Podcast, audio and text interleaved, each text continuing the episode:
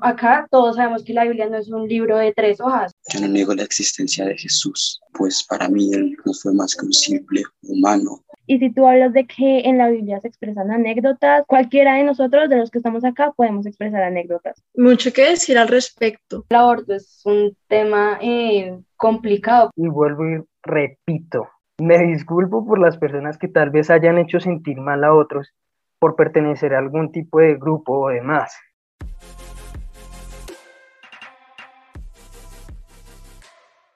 Buenas tardes a toda la comunidad. Mi nombre es Sofía Daza, soy cabildante distrital y líder de la iniciativa MINS 20.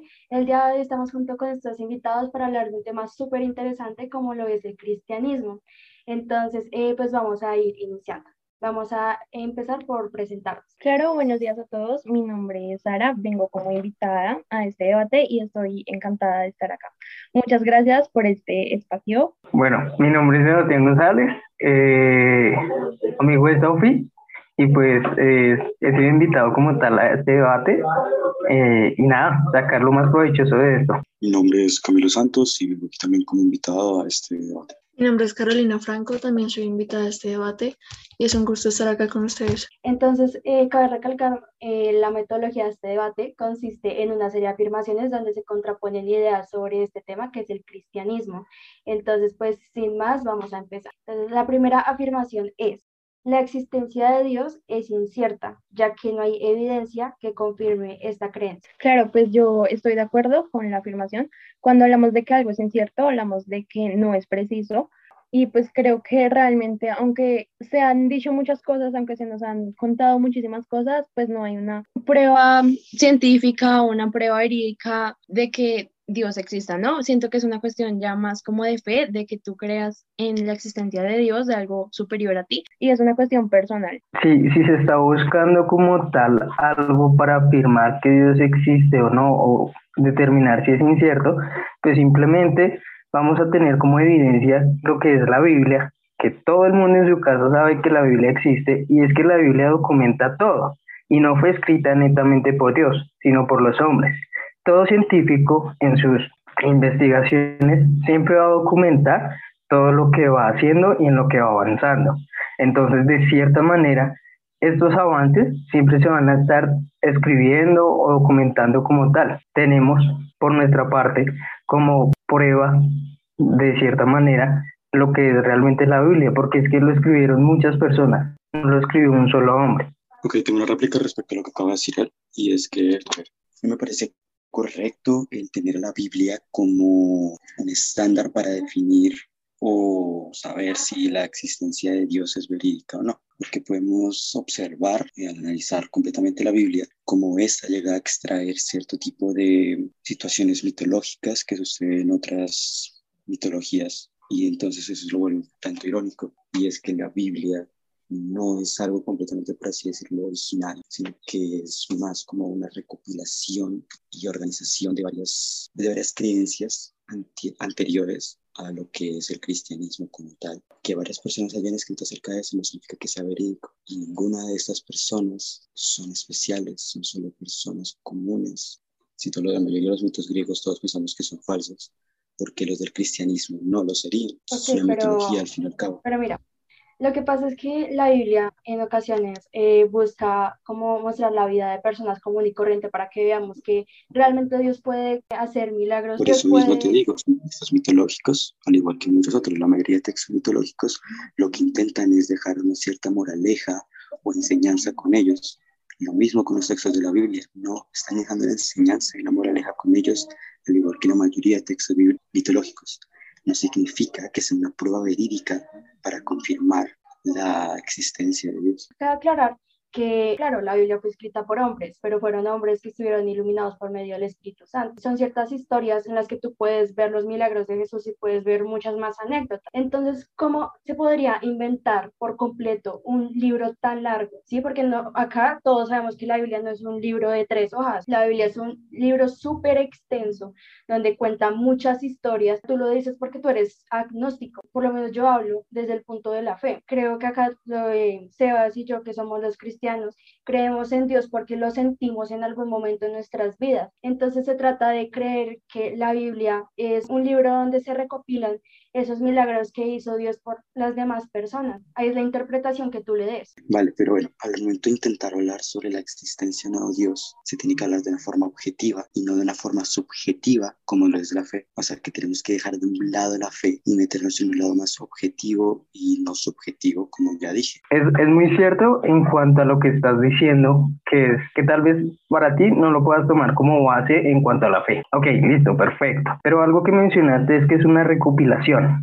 Y dentro de lo que dijiste es que es una recopilación de escritos de otras culturas y demás personas. Ahora, solamente quiero preguntarte una cosa y es que, de acuerdo a todo lo que tú has visto, y dentro de todas las recopilaciones que nosotros hemos encontrado a través de la historia, ¿cuál es más antiguo? Y te vas a encontrar con que sí o sí, la Biblia está mucho antes que la mitología griega, que la mitología nórdica y que la, o sea, los mismos dioses egipcios. La Biblia está mucho antes de todo este plan inicial en cuanto a cuentos o, o, lo que tú mencionabas, historias que buscan generarte una enseñanza. O sea, va mucho antes. Si nos paramos sobre esto, vamos a tener que si de alguna manera la Biblia es una recopilación de algún tipo de escritos y demás, no es netamente ese tipo de historias que mencionaste, como la griega y demás, porque basándonos en la historia y de acuerdo a lo que se relata, la Biblia va antes que todo este tipo de mitologías. Además, lo que el hombre siempre ha intentado es esta misma pregunta, poder intentar determinar dónde está o dónde se pudiese comprobar la existencia de Dios, o llamémoslo de Jesús en la tierra. O sea, vámonos a Jesús en este punto, en donde vamos a ver que la Biblia nos narra a nosotros que Él estuvo en la tierra, él hizo milagros, él hizo muchas cosas, ¿sí? Y luego ascendió. ¿Por qué se han encontrado como tal el sudario de Cristo? Porque eso se encontró. Y como esos ejemplos hay muchos más, en donde tú puedes determinar, solamente como les decía, vámonos a Jesús. Si se encontró el sudario, ¿tú qué me dices con eso? Eh, han hecho análisis, han hecho estudios y demás para comprobar este tipo de cosas, de que Él realmente estuvo aquí en la tierra. O sea, no fue un extraterrestre, no fue nada de esto, sino que fue el mismo Hijo de Dios el que estuvo aquí en la tierra. Estoy muy de acuerdo con lo que decía Camilo en un punto, y es que la fe es hablar desde un punto subjetivo, ¿no? O sea, hay que recordar la afirmación, ¿no? Que es la, la existencia de Dios. No es incierta y cuando hablamos de algo incierto, como empecé en mi punto de vista, hablamos de algo borroso o algo que no es objetivo. Entonces, tú desde tu fe o las personas que creen en Dios desde su fe pueden decir como, sí, Dios existe, pero no es algo subjetivo, no es algo objetivo porque no lo puedes generalizar, no todas las personas tienen fe. Ahora, pues ya respondiendo al argumento que dio Sebastián sobre la Biblia, pues yo no considero que la Biblia sea una prueba sobre la existencia de Dios. Realmente, pues siento que la Biblia es más un libro histórico, son textos que explican muchas cosas, pero hay muchos libros históricos, demasiados, y así como desde la Biblia se explica la creación del universo, pues desde cierto punto también hay muchos mitos que explican la creación del universo, la creación de muchas cosas. Y si tú hablas de que en la Biblia se expresan anécdotas, cualquiera de nosotros, de los que estamos acá, podemos expresar anécdotas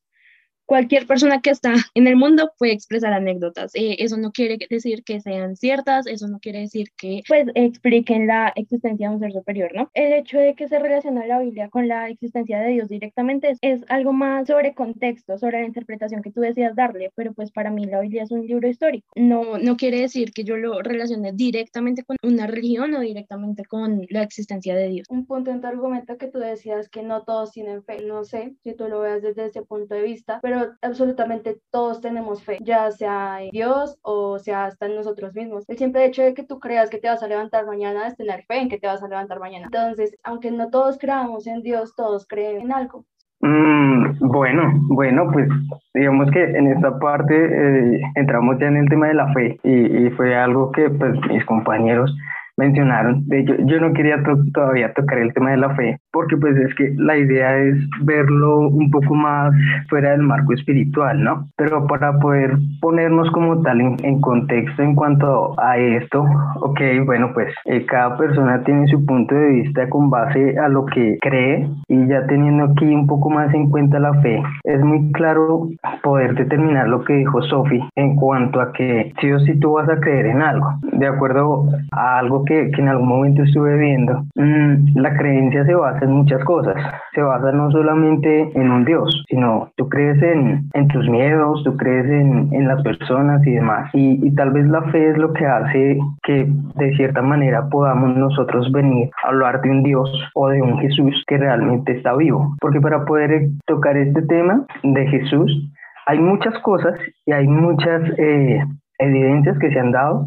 Ya les mencioné una de ellas, listo. O sea, no se quieren tomar de la Biblia, ok, les mencioné ya otra. ¿Por qué? Porque es que el hombre por naturaleza es curioso y por naturaleza ha estado buscando como ese ser superior o eso que hay mucho más allá de lo que pueda comprender. Entonces, ok, listo no se quieren tomar de la Biblia, pero hay muchos más ejemplos. Es solamente eso, invitarlos a que puedan ver la cantidad de eventos que se han dado y que así como mencionó la compañera, sí, la Biblia es un libro de historia, pero es que ese libro de historia es el que nos ha ido contextualizando a todo lo que se ha presentado a través de la vida del ser humano. Pues sí, las cosas pasan por algo. Yo creo en este Dios que me brinda el concepto de cristianismo. También es ver que, digamos, yo nací en Colombia, yo soy cristiana, eh, Camilo que nació en Colombia y él tiene otras creencias. Entonces hay judíos en Colombia que sí, la creencia puede ser muy diversa, pero al final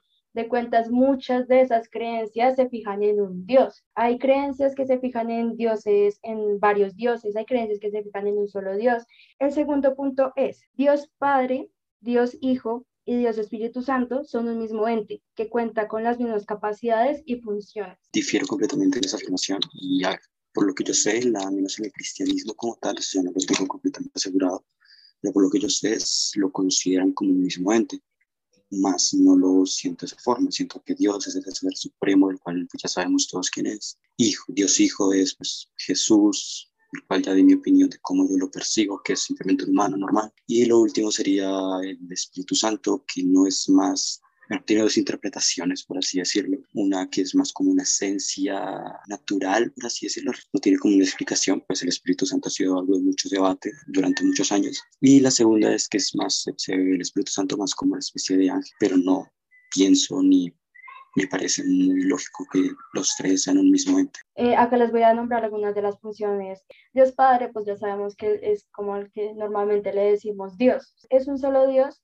pero se puede manifestar de diferentes formas. Por eso decimos que es Dios Padre, Dios Hijo y Dios Espíritu Santo. En la Biblia dice que Dios creó al ser humano a su imagen y semejanza. Sin embargo, acá algunos podemos ver a Dios como un ente, entonces no podemos decir es una mujer, es un hombre. Se han contemplado varias teorías de que Dios puede ser una mujer, tal vez puede ser una mujer. Acá el tema es que se puede manifestar de muchas formas, por eso los creyentes vemos en Dios un amigo, un hermano, un padre, porque nosotros tenemos todo en Dios. Claro que tienen diferentes funciones y nos venimos a referir de Dios Padre, Dios Hijo y Dios Espíritu Santo. Dios Espíritu Santo es el que, digamos, nos ilumina, a Él es cuando le pedimos. Si de pronto vamos a tener una reunión o un discurso que dar, le pedimos ayuda que nos ilumine. Jesús es como nuestro amigo con el que podemos hablar, al que le podemos contar esas experiencias, si estamos bien, si estamos mal. Y Dios Padre es el que sentimos que nos aconseja. Todo eso mediante la fe. Yo que soy la líder de un grupo cristiano, llevo en muchas ocasiones he tenido la oportunidad de predicarles. Yo pido que el Espíritu Santo me ilumine y nosotros creemos que cuando predicamos no estamos hablando nosotros, estamos hablando Dios por medio de nosotros. Eso es el Espíritu Santo. Génesis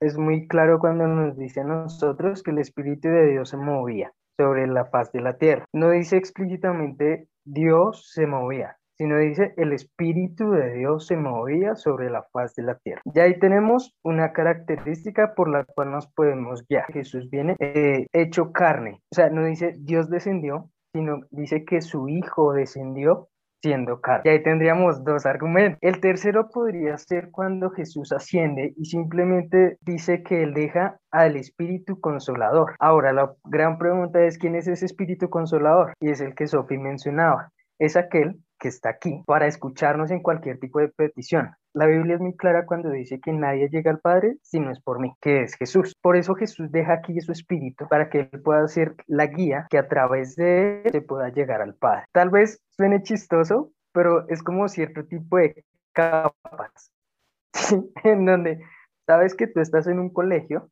y tienes una autoridad, llamémoslo profesores, llamémoslo X, ¿sí? pero en tu colegio hay autoridad, que para poder llegar al rector tienes que decirle al profesor, que el profesor tiene que decirle al coordinador de disciplina. Y a medida que va pasando eso, vas llegando como tal al rector, ¿sí? Pero sigue siendo el mismo colegio. No sé si me hago entender con esta parte. Entonces vamos con el tercer punto. Es, la iglesia discrimina diversos movimientos sociales, como el LGTB+, o el aborto.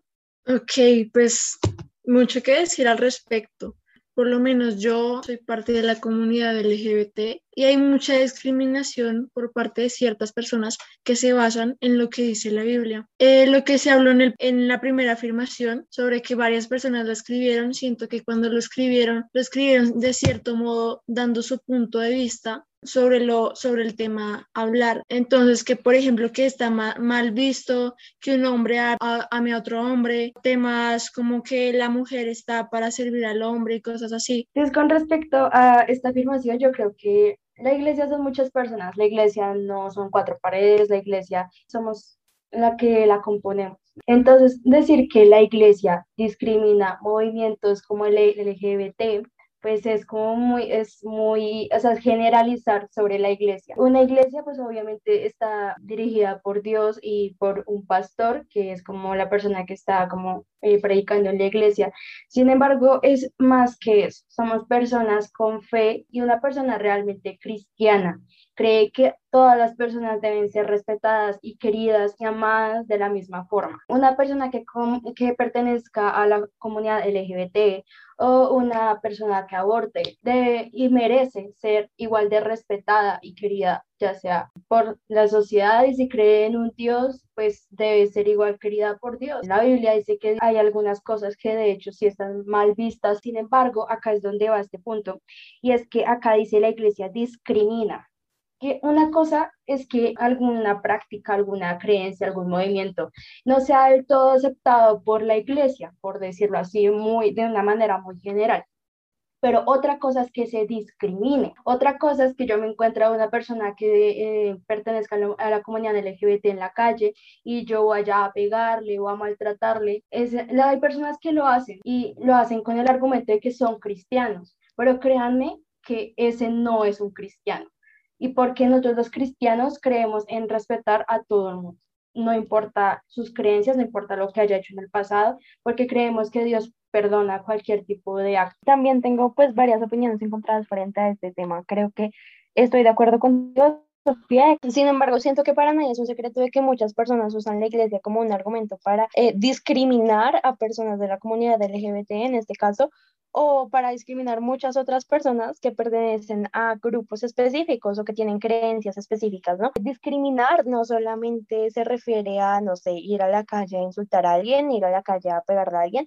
Discriminar en sí significa darle un trato diferente. Aunque decir que las personas eh, que pertenecen o que tienen religión discriminan a ciertas personas es generalizar, siento que podría estar de acuerdo con la afirmación, ¿no? Así como hay personas que no lo hacen, hay personas que sí lo hacen y muchísimas, muchísimas se basan en ese argumento, en el, en el argumento de su religión, en el argumento del cristianismo en sí. Bueno, antes de iniciar, eh, pues digamos como, como a tocar este punto, de, llego a disculpar por, llamémoslo, comunidad de cristianos que en algún momento hayan sentido eh, hayan hecho sentir alguna persona de, de, este tipo de agrupaciones diferentes. Porque de cierta manera es muy cierto lo que dicen, o sea, la iglesia no son cuatro paredes, porque la misma Biblia especifica que cada uno de los que hacemos parte de la iglesia somos el cuerpo y Jesús es la cabeza. Con esto no quiero irme así súper aleluyero a decirles, bueno, crean en Dios, no, nada de eso. Solamente quiero decirles que nosotros, los que hacemos parte de una iglesia, hacemos parte del cuerpo de Cristo. ¿Y qué es lo que nos lleva a nosotros a ser el cuerpo de Cristo? Es intentar hacer las cosas como Él las hizo, en medio de su sabiduría. Y con esto no les quiero decir, eh, eh, vamos a ser aleluyeros o pacifistas o vamos a defender algún tipo de movimiento. No, la Biblia es muy clara cuando nos dice a nosotros, hay que aborrecer el pecado, pero amar al pecador. ¿sí? Entonces, cuando hay un asesino, nosotros y les estoy hablando por parte mía y, por lo que ha dicho Sofi también, nosotros no vamos a tildar como, ah, es que fue un asesino y, y, merece todo lo peor. No, no, no, no, no, no. La Biblia es muy clara cuando nos dice a nosotros aborrece el pecado, o sea, lo que el tipo hizo, pero ama al pecador. Por eso es que nosotros a veces hablamos de las segundas oportunidades y demás. El tema aquí es no solamente hablar de movimientos, porque es que sí nosotros somos seres humanos que sí o sí estamos buscando cosas. Estamos buscando que nos comprendan, que nos entiendan. Y para muchos la iglesia no es simplemente eh, el lugar en donde se sienten más cómodos. Pero decir, y tal vez suene feo, pero decir que nosotros no podríamos, podríamos decir que somos cristianos sin hacer parte de una iglesia sería errónea. ¿Por qué? Porque de cierta manera nosotros tenemos que tener algún tipo de directriz. O sea, nosotros no, ahorita les estábamos hablando del Espíritu Santo y tal vez ustedes nos dirán, pero es que el, Espíritu Santo, ¿qué? ¿Cómo es esa vaina? ¿Cómo es ese rollo? Nosotros hemos tenido que estar en la iglesia para que nos enseñen qué es el Espíritu Santo. Esto es como una academia, esto es como estudiar. ¿sí? Tú no puedes decir que eres estudiante si no estás en un colegio. Es algo por el estilo. Es más que todo enfocado en eso y, vuelvo y repito, me disculpo por las personas que tal vez hayan hecho sentir mal a otros por pertenecer a algún tipo de grupo o demás. Solamente quiero que puedan entender nuestro punto de vista en que nosotros hacemos parte del cuerpo de Cristo. ¿Y qué nos lleva eso a nosotros? A poder hacer las cosas como Él. Y con esto no les estoy hablando de un Cristo que simplemente eh, juzga además, porque si ustedes han visto la Biblia o aún las películas de Semana Santa, han visto un Jesús que no solamente hace milagros, sino también han visto un Jesús que se enfada cuando las cosas no están bien. Por eso en la Biblia y en Semana Santa muestran cuando Él llega al templo y comienza a tirar todo. ¿sí? O sea, vemos a Jesús en muchas facetas como un hombre. Y es que esa es la idea de nosotros, poder asemejarnos a Él porque nosotros vamos a equivocarnos, vamos a cometer muchos errores, pero la idea es apegarnos a lo que Él ha hecho y poder actuar conforme a Él, en su misericordia y demás. Es eso, nada más. Sí, exacto, como dice Sebastián, algunos dicen como que los cristianos, algunos cristianos se creen perfectos. No, eso no es así y creo que es exactamente lo contrario. Nosotros somos personas que estamos completamente conscientes de que existe un Dios que queremos parecernos lo más posible y que por eso asistimos a una iglesia, porque queremos aprender. Claro que los que los cristianos cometemos errores todo el tiempo, somos personas obviamente pecadoras. Eh, nuestra creencia en este aspecto, más que todo, se basa en que nosotros de la mano de Dios podamos llegar a no cometer tantos errores como se supone que se deberían cometer. Todos cometemos errores en la vida, lo que hace la Biblia y lo que hace la palabra de Dios es llegar como a amar a todos, es llegar como a controlar nuestras emociones. Queremos fijar un cambio en este mundo. Nosotros queremos llevar el mensaje de Dios a las demás personas, porque nos damos cuenta que realmente el mensaje de Dios es un mensaje de amor, es un mensaje que dice no discrimines, es un mensaje que dice quiere a tu enemigo. Por eso es que yo estoy totalmente de acuerdo con esta creencia, porque como decía Sebastián, yo también lo digo en serio, discúlpenme o discúlpenos si en algún momento llegamos como a tratar diferente o como dice acá el término, discriminar a alguien por quien es. Seguramente cometimos un error, pero nosotros como comunidad cristiana buscamos reivindicarnos de ese error y cada vez hemos ido avanzando más y cada vez hemos ido aprendiendo más. Somos conscientes de que aún hay mucha discriminación, sin embargo cada vez es menor y creo que parte de ese mensaje consiste en que nosotros como cristianos hemos empezado a llevar ese mensaje de amor. Yo antes de ser cristiana yo decía, uy, listo, es que los cristianos me discriminan, pero empecé como a eh, asistir a prédicas, empecé a informarme y me di cuenta que realmente no es así. Si bien la iglesia, sus creyentes discriminan, también vemos lo que es como el interferir en el conseguir un logro necesario para nosotros, como lo es el poder legalizar y normalizar el aborto, que ahí interfiere mucho la creencia cristiana. O sea, sí entiendo que pues lo de discriminar ha disminuido, sí, yo sé, pero interfieren mucho en ese aspecto. Y yo creo que al menos las tres chicas que están acá, sé que dos me van a dar la razón en que el aborto es algo necesario actualmente y que la iglesia y que, y que, la iglesia intervenga en eso llega a ser algo demasiado negativo. Dale, Sebastián, porque, pues sí, o sea, el, el aborto es un tema complicado para los niños, claro que sí, o sea, nosotros queremos dar nuestro punto de vista desde el mayor cariño hacia las demás personas y no excluyendo a nadie. Sin embargo, el tema del aborto es un tema eh, complicado para todos, entonces cuéntanos, Sebastián. Bueno, Ya, ya aquí entrando en el tema del aborto, eh, sí, claro, es un punto delicado, como decía Sofi, porque pues de cierta manera nosotros tenemos un punto de vista, ¿no? Hay que, hay que, como todos, nosotros sí o sí vamos a tomar la Biblia como, como nuestro manual de vida. Por eso, lo que decía mi compañero, sí es muy cierto, el movimiento cristiano se ha hecho o se ha hecho notar en cuanto a esto, eh, no es simplemente por gusto o, o, porque, a ver, porque querramos interferir. No, no, no, no, no, no. Lo que nosotros nos hemos hecho notar en este movimiento y en este aspecto es sencillamente porque creemos en el derecho a la vida. Así como cada uno de nosotros vivimos, creemos en que los niños que están próximos a nacer también están, no se les puede vulnerar ese derecho. Cuando tú eres niño te enseñan a ser responsable. Si tú rompes un vidrio, tú lo pagas. Muchas veces a mí me pasó que cuando yo rompía vidrios en el colegio, haciendo muchas cosas, a mí me tocaba pagarlo sí o sí. Y tal vez mi mamá o mi papá me ayudaban, pero a mí me tocaba retribuirles a ellos. Eso hace parte de la responsabilidad. Si tú tienes un bebé, tú te haces cargo. Allí hacerse cargo no les estoy diciendo, no, pues nada, me tocó quedarme con el niño porque no voy a decirle un encarte, porque es que un niño no es un encarte, o si no nuestros papás nos dirían a nosotros eso, que hemos sido un encarte y no lo somos. Sí, exacto, o sea, digamos muchos argumentos pro aborto eh, dicen que nosotros buscamos decidir sobre el cuerpo de otras mujeres. Por eso es que yo no entro a este debate, porque, digamos, desde mi punto de vista, no, no me parece que, porque como dice Sebastián, nosotros como cristianos buscamos defender el derecho a la vida. No estamos debatiendo si el aborto está bien o está mal, y creo que eso es lo que estamos haciendo varios de nosotros, ¿no? Como brindando nuestras posturas frente al aborto. Y si estuviéramos hablando de eso, el debate sería totalmente diferente. Estamos hablando de qué tanto la iglesia discrimina, apoya o interfiere en este tema. Como yo les decía, para mí la iglesia puede ser tanto una institución como unas personas. Sí, un grupo de personas que comparten una fe, una creencia, ¿sí? Sin embargo, yo siento que la iglesia como institución sí discrimina y sí interfiere frente a temas como la comunidad LGBT y el aborto. Si yo, yo les comparto mi postura frente al aborto, yo creo que yo no estoy en posición de juzgar a ninguna mujer. No estoy en la posición porque jamás he estado en la situación en, las que, en la que cualquier mujer que desea abortar ha estado, ¿sí? No me concierne la, la decisión de ninguna mujer.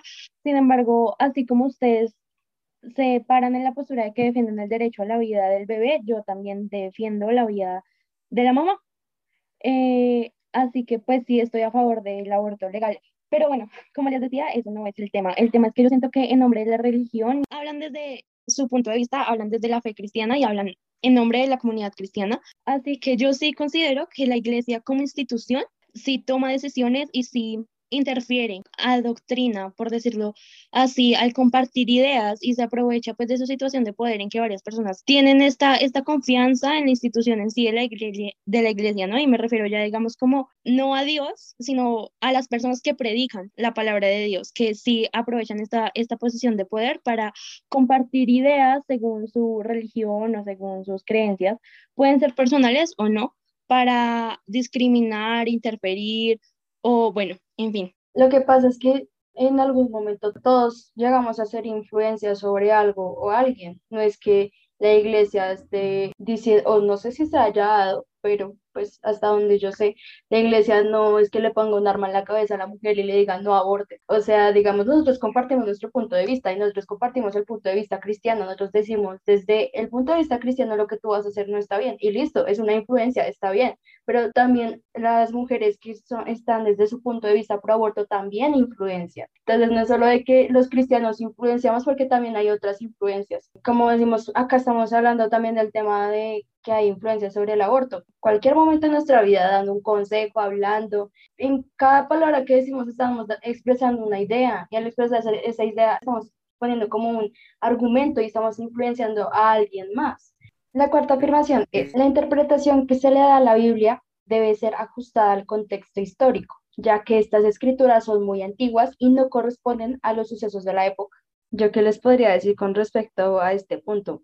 Claro, mm, en la Biblia, y es algo que he notado, es que si la vemos desde el Antiguo Testamento, vemos que a veces Dios castigaba matando, pero luego llegó Jesús y todo cambió. Mi mamá alguna vez recuerdo que me decía, las bases son las mismas, estamos hablando sobre la crianza de, de, los hijos en estas épocas. Y yo le decía que la crianza a veces cambia, pero ella me decía, realmente en algunos aspectos cambia, sin embargo, la crianza siempre va a ser la misma. Yo creo que eso pasa con la Biblia. Claro, hay sucesos históricos que cambian, sin embargo, la Biblia vemos claramente que nos da principios de amor, de honestidad, pero el punto es que nos da principios, es, son cosas fundamentales con las que vivimos. Yo no puedo decir hace un millón de años si voy a amar a alguien y hoy en día no. No digo que toda la Biblia, porque pues la Biblia es muy extensa, pero si vemos cada una de las escrituras y estas enseñanzas que nos dejan, nosotros podemos ver que esas se aplican en cualquier contexto. De cierta manera, y es algo que se tocó medianamente en el comienzo, es que realmente la Biblia sí viene a ser un, texto histórico, de cierta manera muchas de las cosas o sucesos que se relatan allí, a pesar de, a pesar de ser algo espiritual, tienden a tener un contexto netamente histórico para, pues, para nuestras vidas. Y eso lo podemos ver en la descripción de demasiadas investigaciones que se han hecho y aún esos mismos descubrimientos, como lo son los jardines colgantes en Babilonia, que están relatados netamente también en la Biblia durante el tiempo de Daniel. Es algo muy así, en donde vamos a ver a la Biblia en nuestro contexto histórico, aparte de un tema espiritual. ¿Alguien tiene algo que decir con respecto a esto? Ok, entonces supongo que todos estamos de acuerdo con que los principios de la Biblia son los mismos. Sí, todos creo. Camilo, por fin estamos de acuerdo en algo. Siguiente, quinto punto y el último. Dios permite que le sucedan cosas malas a la gente buena. A ver, pienso que, a ver, aquí se entra en lo que nos han enseñado siempre y es el libre albedrío. Y es que, pues, dependiendo de las acciones que yo haga, voy a recibir cierto tipo de consecuencias, pero no siempre tiene que ser así, pues no todo tiene que ser completamente justo, pues la vida nos lo demuestra que no todo es justo como tal, y no creo que Dios tenga que intervenir en lo que hacemos nosotros. Si un mal ladrón viene y me roba, él está en todo su derecho, pues Dios nos dio el libre albedrío, así que el ladrón o el asesino tienen todo su derecho de venir a matarme o de robarme. Y Dios no tiene que intervenir en eso porque no es su obligación. Es muy cierto, en algún momento en un debate muy similar alguien me decía como se supone que no se mueve una hoja sin que Dios lo permita. Y eso es muy claro. Ahora, cuando hablamos de, de personas buenas, ahí con Sophie podemos nosotros levantar la mano y decir, oye, somos parte de ese grupo de personas buenas y como a todas personas, nuestro día no siempre va a estar bien como a todas las personas, en algún momento nos va a robar alguien, dando un ejemplo muy similar al tuyo, porque suele pasar. Y es que nosotros no podemos desconocer que siempre vamos a estar enfrentados a algo que en algún momento mencionamos durante toda esta charla, y es el bien y el mal. Hay personas buenas hay personas malas. En algún momento alguien decía que no puede haber bien si no hay mal, o si no todo sería monótono. No, no hallaríamos bondad donde no hay tristeza, donde no hay aflicción, donde no hay nada de esto, no encontraríamos este tipo de cualidades que nos hacen diferentes a cierto grupo de personas. Cuando pasan este tipo de cosas, es muy cierto que uno muchas veces mira al cielo y le dice a Dios, ¿qué me, o sea, por qué a mí? O sea, ¿por qué carajos? Se me, o sea, me pasó esto a mí. Yo sé, y ahí es donde tú comienzas a tener una charla y le comienzas a decir, pero es que yo no he sido tan malo y comienzas a dar ciertas excusas de muchas cosas que te han pasado. Pero tenemos que ser conscientes también de algo que Él a nosotros nos dio libertad. Cuando nosotros hablamos de libertad, si ustedes van a Génesis, y aquí vuelvo a ser aleluyero, Él le dice a Adán y a Eva, le dice muy sencillamente, ustedes pueden comer de todos los árboles, menos de este, pero no le dijo de este sí, de este no, de este aquel, mm, de pronto, no, le dijo, este no, pero vayan y coman del resto. Y este es el punto, Él a nosotros nos dio libertad. Nosotros somos los que escogemos qué hacemos con esa libertad. Si hacemos el bien o si hacemos el mal. Lamentablemente hay muchos que prefieren hacer el mal, ya sea por su situación económica, ya sea por eh, vacíos emocionales, porque todos estamos expuestos a ese tipo de cosas. No quiere decir que porque nos pasen esas cosas, tenemos que responsabilizar directamente a Dios. Si hay bien, también va a haber mal y vamos a tener libertad. eso ya va pues en nosotros directamente. Yo quería hacer un comentario acá. Es que yo me acuerdo que alguna vez en una predica, mi líder, o sea, yo le hacía la misma pregunta a mi líder. Yo le decía, em, mi líder se llama Nicole. Yo le decía, Nicole, ¿por qué em, a veces a las personas buenas les pasan cosas malas? Creo que es una de las más difíciles de resolver. Sin embargo, ella me dice que, o sea, a veces nosotros nos alejamos de Dios y acá hay que tener algo muy en cuenta y es que normalmente en la mayoría de cristianos se vuelven cristianos cuando están pasando por un mal momento, porque encuentran fe en Dios. Entonces no se trata de por qué a mí. Entonces tuve que pasar por un momento malo para que esas cosas que me pasaron mal me dirigieran a un momento bueno. ¿Por qué pasó eso? Desde mis creencias es porque me acerqué a Dios. Tuve que tener fe de alguna forma y fue pasando por ese momento difícil. Si yo no hubiera pasado por ahí, probablemente seguiría estando normal o no estaríamos acá, probablemente. Es cuestión de que a veces a los cristianos también nos pasan cosas malas y a cualquier persona claramente le pasan cosas malas. De alguna manera Dios nos quiere llamar, de alguna manera tenemos que acercarnos a Él. ¿Y qué mejor modo que mediante la En la Biblia vemos el caso de Job.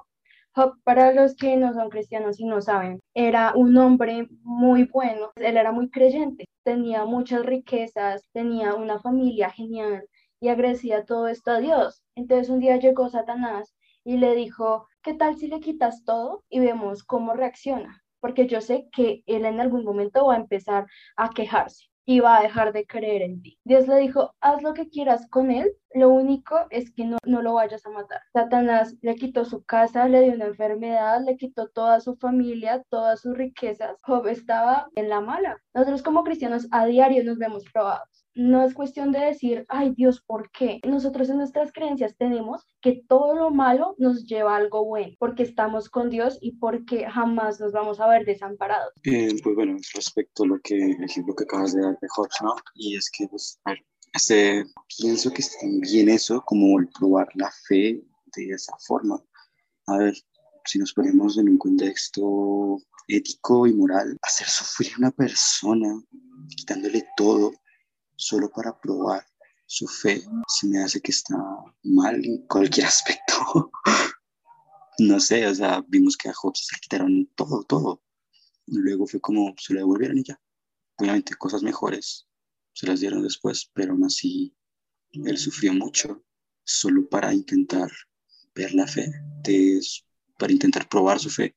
Y eso es lo que yo pienso que sí está un poco mal. Claro, o sea, Job la pasó súper mal, pero de alguna forma lo acercó más a Dios. ¿Sí me entiendes? Eh, pues sí, pero esa, tengo que sufrir solo para acercarme a ese ser. Si tú lo ves digamos, de manera textual, es algo netamente absurdo, un poco arcaico y directamente brutal. Pero es que este relato de Job lo que te hace ver a ti no es solamente, oye, es que a ese man le dieron duro. No, no, no, no, no.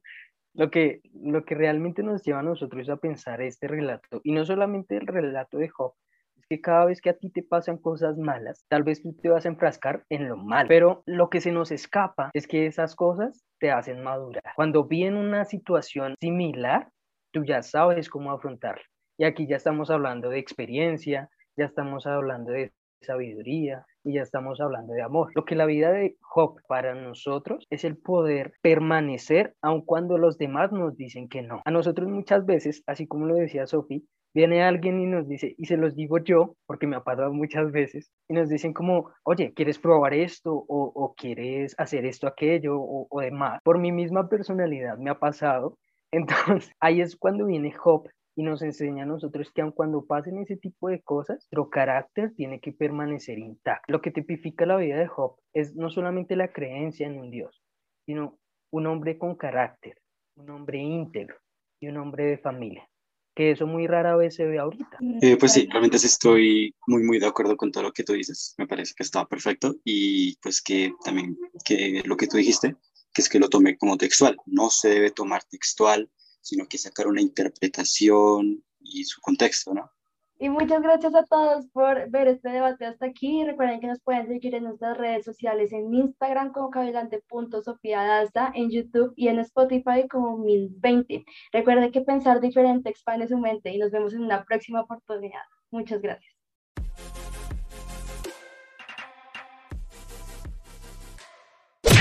¡Ah, vamos! ¡Ah, o sea, mis outros son geniales! ¡Ah! Pues digamos que, que compartiendo lo que decía Cami, eh, bueno, discúlpame que te diga Cami, ¿no? bueno, ahí Cami, sí, Cami, Cami. si no hay ninguna réplica, pues yo creo que todos piensan igual, ¿no? Sí, todos creo. Genial, me encantó eso. Camilo, por fin estamos de acuerdo en algo. Si ustedes van a Génesis, y aquí vuelvo a hacer aleluyero. Eh, pues sí, realmente sí estoy muy, muy de acuerdo con todo lo que tú dices. Me parece que está perfecto y pues que también... Este relato de Job, eh, no, no, lo que te hace ver a ti no es solamente, oye, es que a ese man le dieron duro. No, no, no, no, no. Ok, entonces vemos ya creo que vamos hasta ahí porque ya nos estamos extendiendo bastante y no quiero editar. Este, ay, Dios mío, editar este debate va a estar fuerte. Pero bueno, muchas gracias. Eh, pero bueno, ya, estoy preparando psicológicamente para una despedida. Okay. O sea, si la Biblia nos dice a nosotros, oye, hay que reprender, nosotros de una vez ya tenemos la peinilla, la correa, todo para reprender. Muac, besos a todos.